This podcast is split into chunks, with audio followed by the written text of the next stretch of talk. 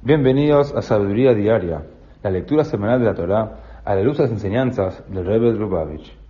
En la tercera lectura de la parashá de Balak, aprendemos cómo Bilam llegó a Moab.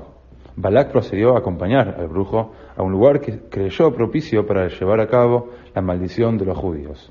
En vez de ello, Dios obligó a Bilam a alabar y bendecir a los judíos. Dice el versículo, Mi maná comer. Bilam dijo, ¿quién puede contar el polvo de Jacob? Aquí el pueblo judío es comparado con el polvo en forma positiva. Así como en la tierra hay tesoros ocultos, así también hay tesoros de pura fe en Dios y profundo amor y temor por Él, ocultos en cada judío.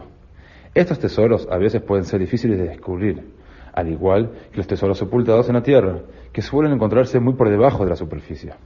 A pesar de ello, siguen allí y con esfuerzo suficiente pueden salir a la luz.